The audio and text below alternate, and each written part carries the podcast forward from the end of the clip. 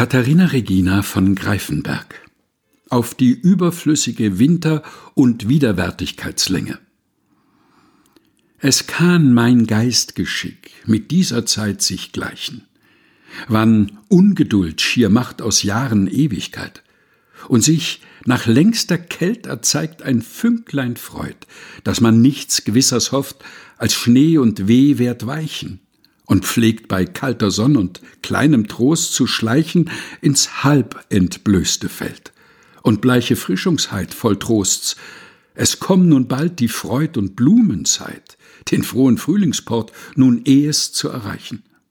Ach, schmerzverkehrter Schluss. Jetzt kommet erst geflogen das weiße Wolkenheer, der grünen Hoffnung Grab. Doch weicht ein standhafts Herz dem Widerstand nicht ab, bis nachzugeben ihn der Himmel selbst bewogen. Man muss so lang mit ihm durch Glaub und Beten streiten, bis überwunden er selbst tritt auf unsere Seiten. Katharina Regina von Greifenberg auf die überflüssige Winter- und Widerwärtigkeitslänge. Gelesen von Helga Heinold.